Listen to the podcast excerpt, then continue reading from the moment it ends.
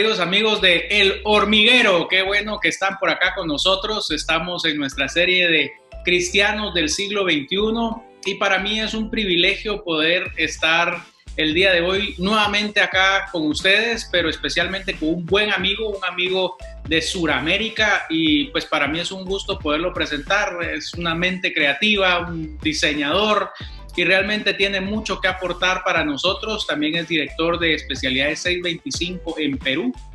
Así es que les damos la más cordial bienvenida a Juan Shimabukuru. Muy bien, ahí está. Si lo pronuncié bien, tengo premio. Sí, sí, sí, muy bien.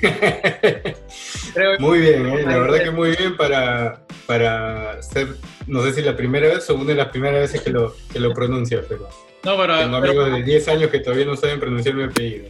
Más conocido como Juan Shima, que lo hace cortito, ¿verdad? Y, está ahí práctico. Pero qué gusto, Juan, la verdad qué privilegio poder estar acá contigo, que, conversando de un tema que para nosotros es muy interesante. Yo creo que muchos hemos escuchado sobre la iglesia y hoy los cristianos del siglo XXI es cómo vamos modernizándonos y cómo vamos adaptándonos a las diferentes culturas que nosotros podemos tener. Y tú escribiste un artículo sobre Iglesia 2.0, haciendo un poco la alusión a la, a la al Internet o a la Internet de ese tiempo, que era la Internet 2.0, ahora ya está en 3.0, pero vamos a hablar un poco de eso. Así es que cuéntanos un poco por qué eh, ese artículo y por qué la iglesia del 2.0, que es uno de los temas que queremos tratar hoy. Ok, sí, cuando me mencionaste acerca del artículo recordé que eso lo escribí cuando estaba viviendo en Argentina. Entonces, sacando cuentas, ya me mudé a Perú hace siete años, entonces eso fácil fue escrito hace diez años. Y, y ahora antes de, conectarnos estuve dándole una revisada porque algo me acordaba, pero no me acordaba exactamente todos los puntos que había mencionado. Y, me sorprendió lo, lo, poquito que hemos avanzado desde hace 10 años hasta aquí, ¿no? Claro. Eh, que, que, no ha cambiado demasiado. Pero sí, me, eh, en ese tiempo estaba como muy revolucionado con el tema de la iglesia, pensando en qué puede hacer la iglesia, si la iglesia tenía futuro, si iba a cambiar o no. Eh, y muy pensativo en ese tema. Eh, y me topé con esta información o esta descripción acerca de la web 2.0 y me llamó muchísimo la atención porque era algo muy palpable de, algo que usábamos cotidianamente y que sin darnos cuenta cambió, ¿no? O sea, eh, y de hecho hoy te vas a dar cuenta de que seguimos usando Internet y parece que no cambió, pero ha cambiado un montón desde hace 10 años hasta aquí. Totalmente. Y la iglesia, pues una de las cosas que mencionas, la iglesia curiosamente no ha evolucionado, digamos, a la misma velocidad que pudo haber evolucionado de 10 años para acá y hoy creo que lo resentimos a través de toda la situación que estamos teniendo, digamos, eh, es evidente, digamos, la fecha o la situación actual que vivimos es respecto del COVID, de la crisis, digamos, de, de sanitaria y que pues trae muchas consecuencias adicionales. Eh, Totalmente. Sí, creo que, bueno, en lo que ha pasado estos probablemente dos meses de, de crisis, de cuarentenas en poco más, poco menos, pero más o menos unos dos meses, eh, la iglesia se ha replanteado cosas que antes no ni siquiera entraban a discusión, ¿no? Eh, el hecho de que si a través de internet o a través de las redes sociales igual nos congregamos o no, ¿no? Eh, ahí ya no hubo demasiada discusión teológica y directamente dijeron sí, se validó, ¿no? Total.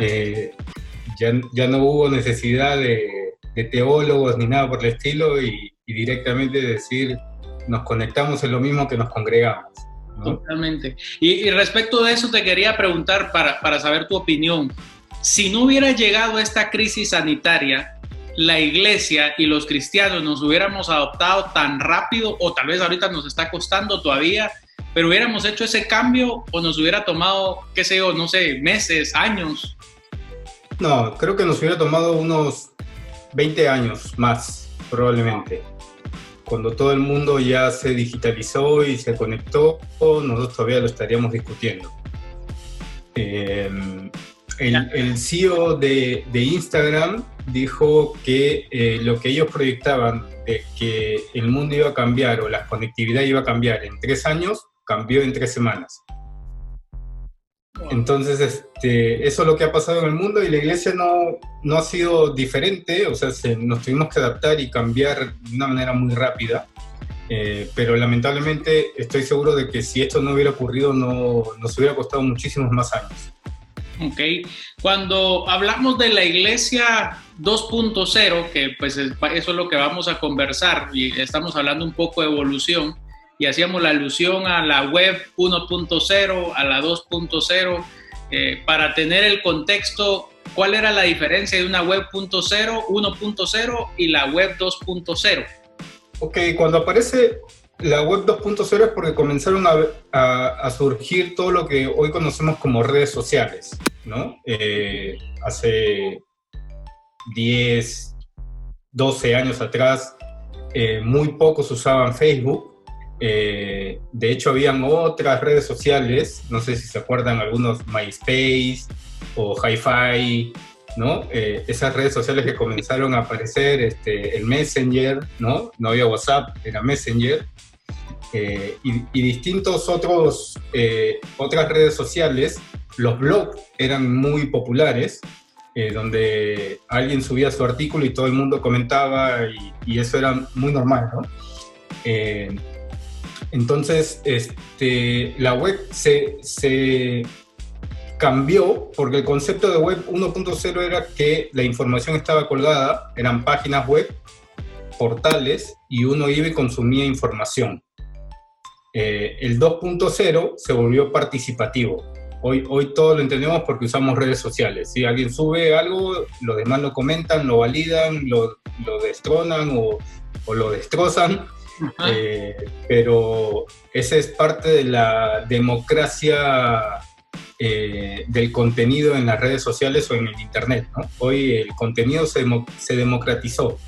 Eh, ya no es necesario tener una página web para poder subir lo que piensas o publicar lo que, eh, lo que ves, lo que, tu contenido, ¿no? O sea, hoy cualquiera puede ser periodista en Twitter. Perfecto. Yendo en esa línea, creo que tenemos también una referencia a lo que la iglesia también está haciendo. Digamos que vivimos un tiempo donde pues desde un púlpito se daba información y se daba un mensaje y no había forma de debatir, digamos, eso tampoco. Y hoy sí está esa interacción, digamos, que tal vez no a la velocidad que quisiéramos, y eso es lo que vamos a, a conversar, pero ya hay una interacción más de la persona que escucha con el que dicta una idea. En algunos ámbitos, en, algunos círculos de iglesia lo hay y en otros todavía no, ¿no? Este, eh, creo que eso es algo que todavía tenemos que mejorar, ¿no? Pero de hecho que eh, esta situación nos ha hecho replantear el, paradigma si es que eh, la iglesia tiene que mantenerse igual o hay que buscar otras formas de trabajar la iglesia, ¿no? y de hecho lo que yo estaba pensando, no, no por, lo, por lo que estamos pasando ahora de la cuarentena y todo lo demás, sino ya desde antes estaba pensando porque estaba trabajando en un concepto o en, dar una charla acerca de la iglesia del futuro, la iglesia para las nuevas generaciones. Eh, y mi idea era, si tenemos que pensar o, diseñar la iglesia del futuro, tenemos que volver a la iglesia del principio. Eh, y creo que ese es, ese es el concepto que siempre tenemos que estar teniendo en mente, ¿no? ¿Cómo, ¿Cuál es el propósito de la iglesia? ¿Por qué nace la iglesia y, de ahí comenzar a construir.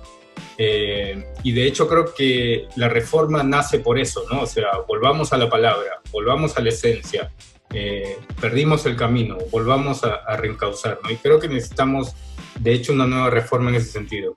Yo creo que justo lo que estás mencionando, pues acelera un poco y probablemente lo que vamos a hacer hoy acá es tener la primicia de un poco de todo ese concepto que estabas hablando, porque justo eso, esto queremos hablar. Es decir, hoy la iglesia ya no son los templos, ¿verdad? Eh, quedaron vacíos los templos, hoy la iglesia queda demostrado que son las personas.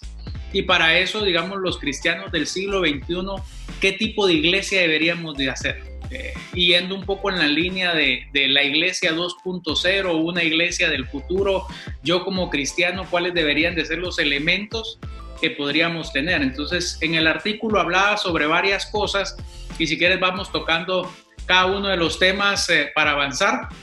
Ok, dale. sí, adelante. No, no, dale, dale. Hablabas un poco sobre compartir información y, hoy cómo se comparte esa información. Hoy como cristianos del siglo XXI, eh, como iglesia 2.0 o, más del futuro, ¿cómo deberíamos de estar compartiendo información? ¿Qué tipo de interacción debería de tener? Eh, creo que hemos perdido como iglesia el, sentir de los, el sentido de los dones. ¿sí? Eh, creo que Dios, eh, y en la, en la, palabra de Dios es, es, muy clara, de que los dones fueron repartidos para que se pongan en práctica. ¿no? Entonces hay, hay mucha gente que tiene dones y, y aparentemente solo el que lidera la iglesia es el único que puede dar el contenido o, es el único que puede compartir un mensaje, ¿no? Entonces, este, eh, creo que esos dones tienen que ser más diversos o, la iglesia tiene que estar predispuesta a que esos dones sean manifestados, ¿no? que se pongan en práctica. Eh, y en ese sentido creo que eh, el liderazgo tiene que ser muy hábil para poder ayudar a las personas a que cada una pueda ser eh, receptora del mensaje directo, ¿no? O sea, a través de la palabra de Dios, a través de la Biblia. Cada uno puede leer su Biblia interpretarla y poder tener palabra de Dios directa, ¿sí? Y, manejarse con filtros y por eso el, tema de compartir y, entre todos formar un mensaje me parece enriquecedor porque cada uno tiene un punto de vista diferente, ¿no? Eh, y, a eso, y a eso me refiero, ¿no? Este, creo que la información tiene que ser democratizar entre todos, ¿no? Todos tenemos que aportar, todos podemos aportar. Muy bien. Creo que, que eso también nos lleva a, otro punto que hablabas eh, de, digamos, de la iglesia 2.0, que es la interoperabilidad, es decir, cómo generamos esa sinergia con diferentes ministerios, incluso que hoy pues vemos que, que, la iglesia igual tiene segmentos, ¿verdad? Tiene los niños, tiene los adolescentes, los adultos, eh, pues hoy de pronto no están los que recogen la ofrenda, ¿verdad? Pero, pero ¿cómo generamos esa interoperabilidad? Sí, hay, hoy tenemos que ser mucho más creativos que antes, eh, porque no estamos acostumbrados a, esto y no lo hicimos antes. Entonces necesitamos como que eh, ver las maneras de cómo incluir a diferentes eh, participantes de la iglesia a, ser activos, ¿no? Eh, necesitamos esa parte de comunidad. Eh, en, la Biblia habla mucho acerca de unos a otros, ¿no? Cómo trabajamos ese unos a otros en medio de, estas circunstancias. Creo que es increíble que, podamos llevar esa palabra eh, hoy en día en práctica, ¿no? que, que, unos a otros podamos seguir siendo sostenidos y siendo la iglesia.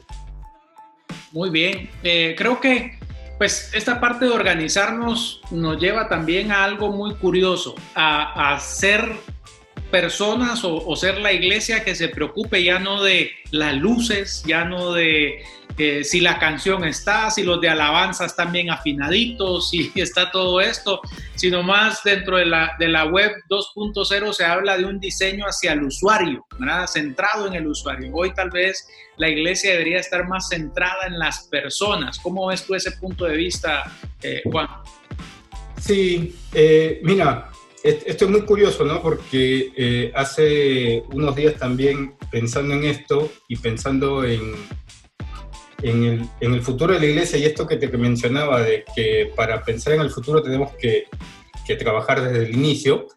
Eh, y hoy en día, si te das cuenta, la mayor cantidad de creativos de la iglesia están pensando en cómo mejoramos el servicio, ¿no? En cómo mejoramos la experiencia del culto, en otras palabras, de la liturgia. ¿Sí?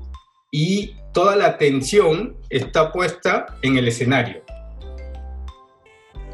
¿Verdad? Entonces, eh, y, eso es lo que, lo que creo que el, el mundo o, mejor dicho, eh, el grueso de la iglesia está viendo como el futuro de la iglesia, ¿sí? Una iglesia mejor producida, con mejor show, con mejor liturgia, eh, pero nos olvidamos de las personas, ¿no?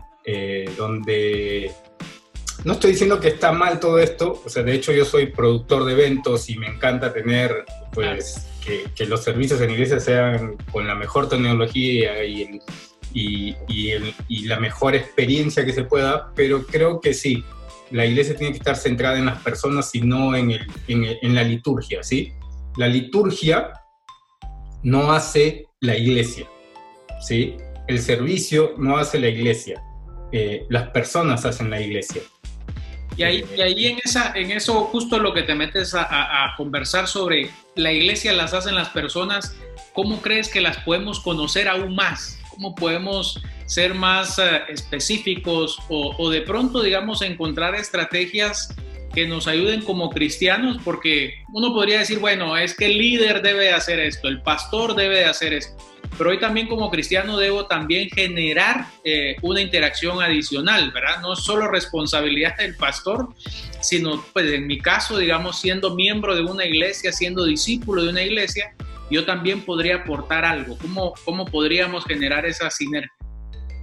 Sí, sí, la, responsabilidad no es solo del, líder o del pastor, ¿no? Este, la responsabilidad de todos nosotros. Somos parte de una comunidad y tenemos que ser eh, proactivos en eso, ¿sí? Si eh, yo soy la iglesia y aunque no haya un programa de la iglesia que me lleve a, por ejemplo, a servir a las personas, yo puedo servir a las personas sin necesidad de que haya un programa. ¿sí? Puedo ayudar a mi hermano sin necesidad de que alguien me diga, vamos a levantar una ofrenda para poder ayudar económicamente a alguien. No necesito que la iglesia genere un programa para que yo pueda hacer la iglesia. Simplemente yo puedo hacerlo. ¿sí? Eh, yo puedo ayudar al que necesita, sea dentro o fuera de la iglesia, ¿no? Entonces eso no es una excusa para no ser parte de la comunidad. Hoy la Iglesia 2.0 nos invita a que seamos más activos, a que seamos eh, más hacedores, más que solo conversadores de algo. Y, pues creo que hay, hay mucha oportunidad respecto de eso. Eh, una de las cosas que llama la atención, pues y probablemente lo mencionabas, que es toda la relación a, temas de redes sociales. Mencionaste redes sociales que antes estaban, que hoy ya no están y hoy están muy de moda otras como pues Facebook, WhatsApp, Instagram, eh, TikTok, que ahora ha agarrado una fama increíble, ¿verdad? Eh, pero ¿Qué hace la iglesia con las redes sociales? Y hoy pues creo que hemos escuchado mucho al respecto y muchos cristianos hoy están haciendo lives, hoy están tratando de conectarse a través de esto, pero eh, ¿hay alguna estrategia? ¿Qué debemos hacer con las redes sociales? Sabemos que es mucho de tu expertise y, en lo que has trabajado y te desarrollas, digamos, a nivel de producción de redes sociales, contenido y demás, pero ¿cómo la iglesia de 2.0 la Iglesia del Futuro, puede eh, utilizar cada una de estas herramientas como una estrategia eh, en la Iglesia. Sí, creo que eh, transmitir a través de las redes sociales está bien, pero creo que no es el objetivo de las redes sociales. ¿sí? eso es un streaming vivo y, está bueno, pero creo que las redes sociales se, hicieron para sociabilizar, ¿sí? Ese es, ese es el, el, concepto, redes sociales, ¿no? Conectarnos.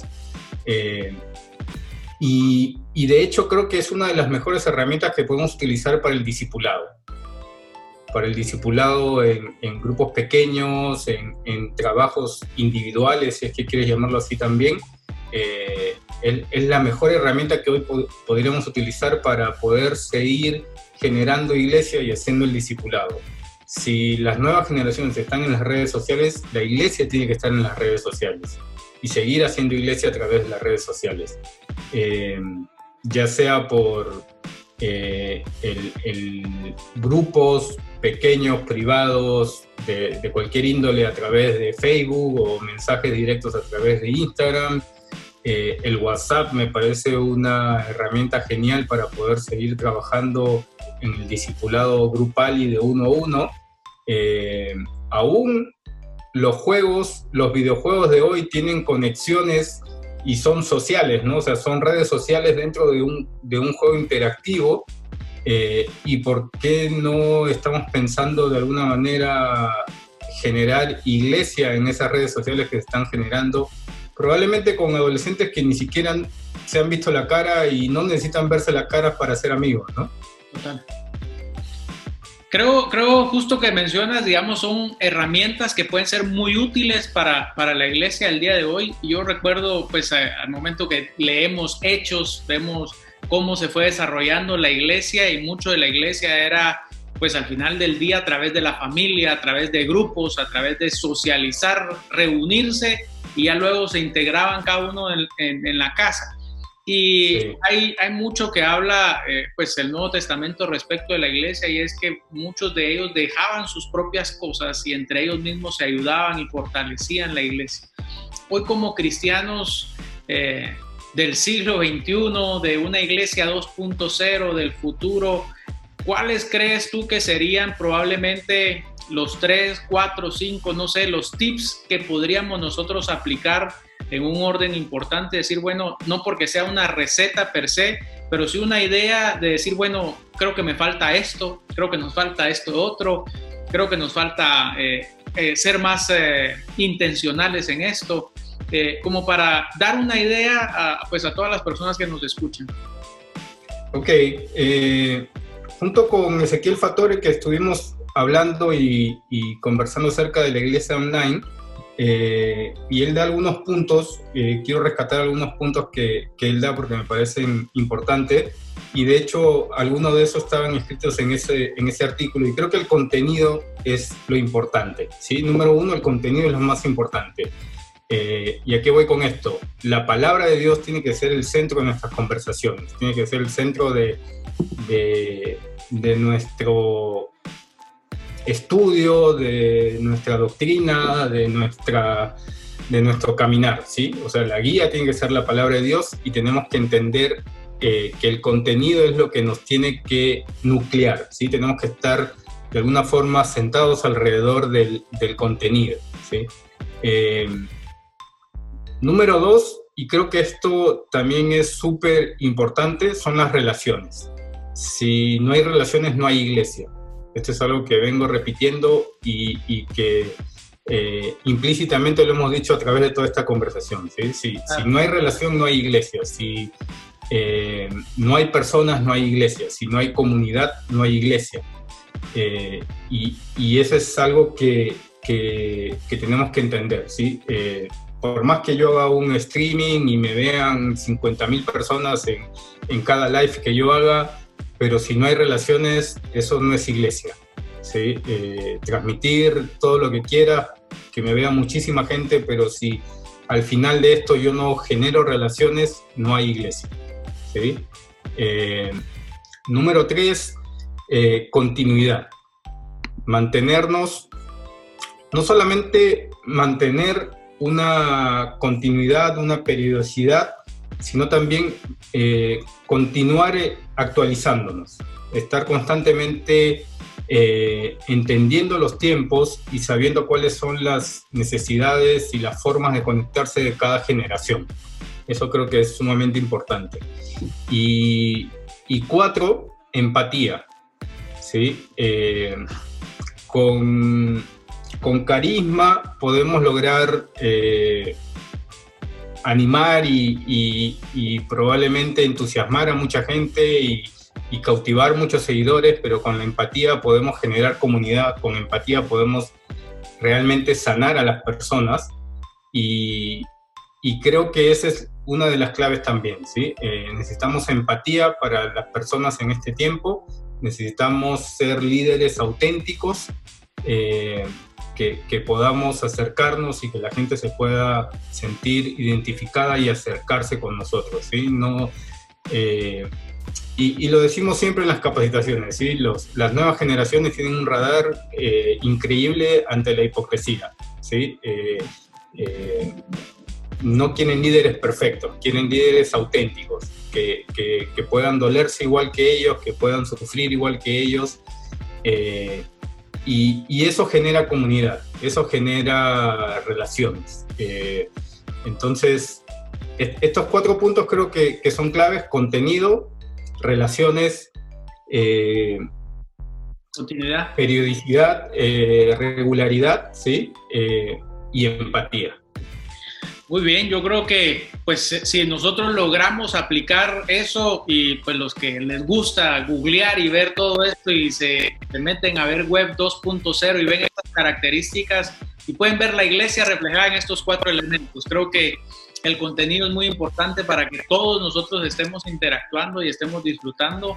Y creo que cada uno de los pasos que mencionaba Juan, de verdad, Juancito, creo que tenemos mucho por hacer todavía. Tenemos que basarnos siempre en la Biblia, tenemos que ver las relaciones no por tener más seguidores, sino por tener discípulos dentro de las iglesias y yo también tengo que ser buen discípulo, ¿verdad? no, no es solamente decir, sí, es que tienen que hacer, tienen que hacer, yo tengo que hacer, tenemos que hacer, tenemos que, que ser inclusivos en esta situación y sin lugar a duda crecer y mantener, digamos, esa relación. Yo creo que, que es, ha sido una charla muy, muy interesante y pues ¿Qué mensaje final nos dejas, Juan? Eh, que espero que después de esta temporada, digamos, rara, ¿no? Porque nunca nos ha tocado pasar esto, salgamos mejor como iglesia, que seamos una mejor iglesia, que, hayamos aprendido algo de todo este tiempo y que, y que podamos ser una iglesia eh, más efectiva y más acorde al plan de Dios para, para con nosotros. Perfecto. Eh, Juan, ¿dónde te pueden seguir? ¿Dónde te encuentran? ¿Dónde leen de tus artículos, ideas, eh, para que puedan estar atentos allá a seguirte en redes? Bueno, eh, hace tiempo que no escribo mucho, pero me pueden seguir en las redes en arroba Juan Shima, en cualquier red, está, ese, es mi, mi nick, así que pueden, pueden seguirme ahí. Listo, perfecto. Bueno, muchísimas gracias Juan, te agradezco y pues declaramos que Dios está al cuidado de ti, tu familia y todo lo que están haciendo allá en Perú. Y pues muchas gracias por estar el día de hoy con nosotros acá en el hormiguero. Así que te enviamos un fuerte abrazo y que estés muy bien. Gracias, Marvin. Hasta luego, amigos. Que estén muy bien. Gracias por estar en sintonía del hormiguero y vamos a tener más contenido y más entrevistas de más eh, retos y de más información para que podamos seguir creciendo. Un fuerte abrazo y hasta la próxima.